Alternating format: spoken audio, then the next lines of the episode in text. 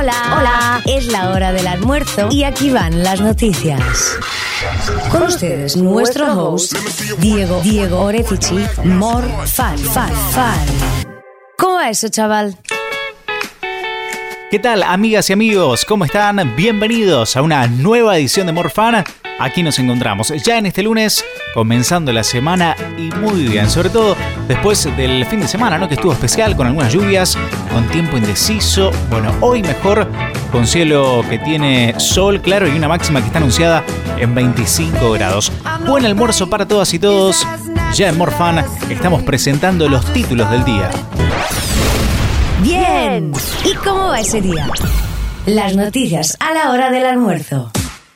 El Frente de Todos de la Cámara de Diputados define en los próximos días si el proyecto para establecer el aporte solidario a las grandes fortunas será debatido junto al presupuesto 2021 a mediados de octubre, a partir de un pedido de Juntos por el Cambio para que ambas iniciativas sean discutidas en una sesión presencial. Por lo pronto esta semana avanzará en el análisis del proyecto del presupuesto 2021 para el que expondrán tres funcionarios del equipo económico. Después sí comenzará el debate entre los legisladores previo a la emisión del dictamen previsto en la segunda quincena de octubre. Algunas fuentes parlamentarias lo que dicen es que aún no está definida la fecha de tratamiento del proyecto de aporte solidario y señalaron que, como Juntos por el Cambio pide realizar una sesión presencial para evaluar esa iniciativa y el presupuesto, los dictámenes podrían ser tratados recién en una sola sesión presencial.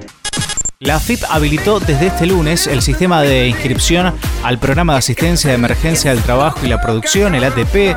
Los empleadores que requieran la asistencia estatal para el pago de los salarios de septiembre tienen que registrarse con su clave fiscal en la página web del organismo hasta el 2 de octubre. Hay tiempo, sí, 2 de octubre inclusive. Recordamos que el programa ATP forma parte de las distintas políticas implementadas para amortiguar el impacto económico de la pandemia del COVID-19, aunque al momento no está informada la fecha en que el ANSES va a comenzar a hacer el depósito de las cuentas de los trabajadores. Cuéntame más, cuéntame más. Dime cosillas que están sucediendo. Miami Heat venció 125 a 103 a los Bolton Celtics y se adjudicó la conferencia este por 4 a 2, por ende se convirtió en finalista de la NBA de básquetbol, donde enfrentará a Los Angeles Lakers, campeón del oeste, clasificados a una nueva final después de 10 años tras ganar su serie frente a los Denver Nuggets. Claro, un choque en el que el rey, el alero LeBron James, brilló con un triple doble de 38 puntos, 16 rebotes y 10 asistencias. Así que este miércoles tenemos primera final entre ambos equipos. Será la burbuja de Orlando a partir de las 10 de la noche. Por otro lado, está haciendo su debut en Roland Garros y hablamos de tenis.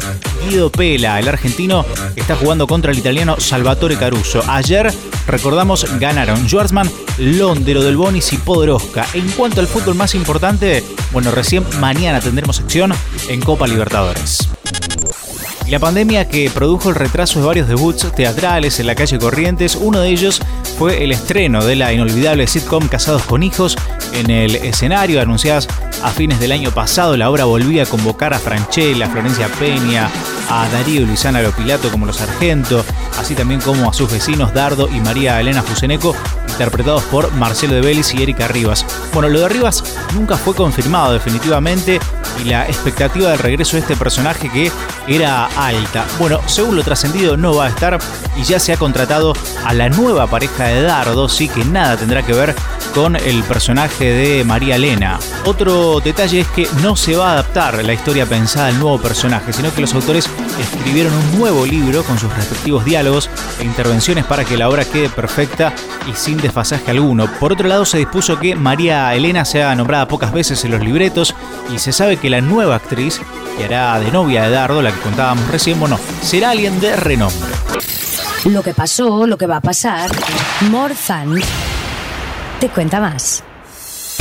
Como cada año, aunque esta vez en formato virtual, el 8 de octubre se celebra el Día del Estudiante Solidario. A las 9 de la noche de ese día, así del 8 de octubre, se van a dar cita vía streaming artistas y bandas como León Gieco, Teresa Parodi, Los Tipitos, Hilda Lizarazu, Lito Vitale, Eruca Sativa, Los Auténticos Decadentes y más. Todo esto impulsado por la Asociación Civil Conduciendo a Conciencia, este festival que recuerda a las víctimas de la tragedia de Santa Fe a 14 años del siniestro vial que terminó con la vida de nueve alumnos y una docente del Colegio Ecos, además de agradecer la tarea y dedicación de otros miles de estudiantes solidarios que ayudan a la continuidad de las acciones de esta organización. Las entradas podrán adquirirse desde 350 pesos, pero cada usuario podrá ponerles el valor que considere y todo lo recaudado será destinado a la compra de alimentos no perecederos y útiles escolares que llegarán a escuelas rurales, a 18 escuelas rurales exactamente y tres hospitales en cinco provincias del norte del país.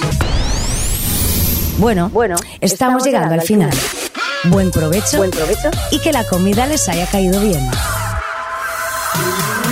Nos vamos, amigas y amigos, llegamos hasta aquí en el final de Morfana. Ha sido un placer, por supuesto, antes datos del tiempo. Recordamos máxima para hoy 25 grados con sol. Mañana también sol a pleno y un gran día nos espera con mínima de 9 y máxima de 28. El miércoles parecido, parcialmente nublado, mínima 12, máxima 27. Nos despedimos. Hasta aquí Morfana y hasta aquí nosotros. Hasta mañana. Chao.